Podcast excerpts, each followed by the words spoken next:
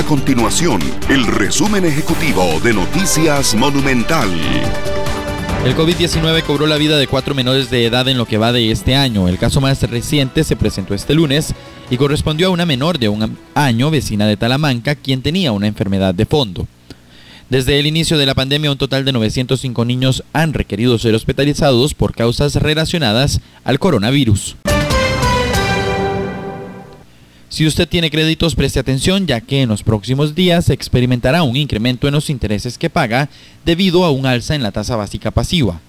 Pese a una leve disminución la semana anterior, el Banco Central reportó un incremento de este indicador de 4,44 a 4.68%. Nuestro compromiso es mantener a Costa Rica informada. Esto fue el resumen ejecutivo de Noticias Monumental.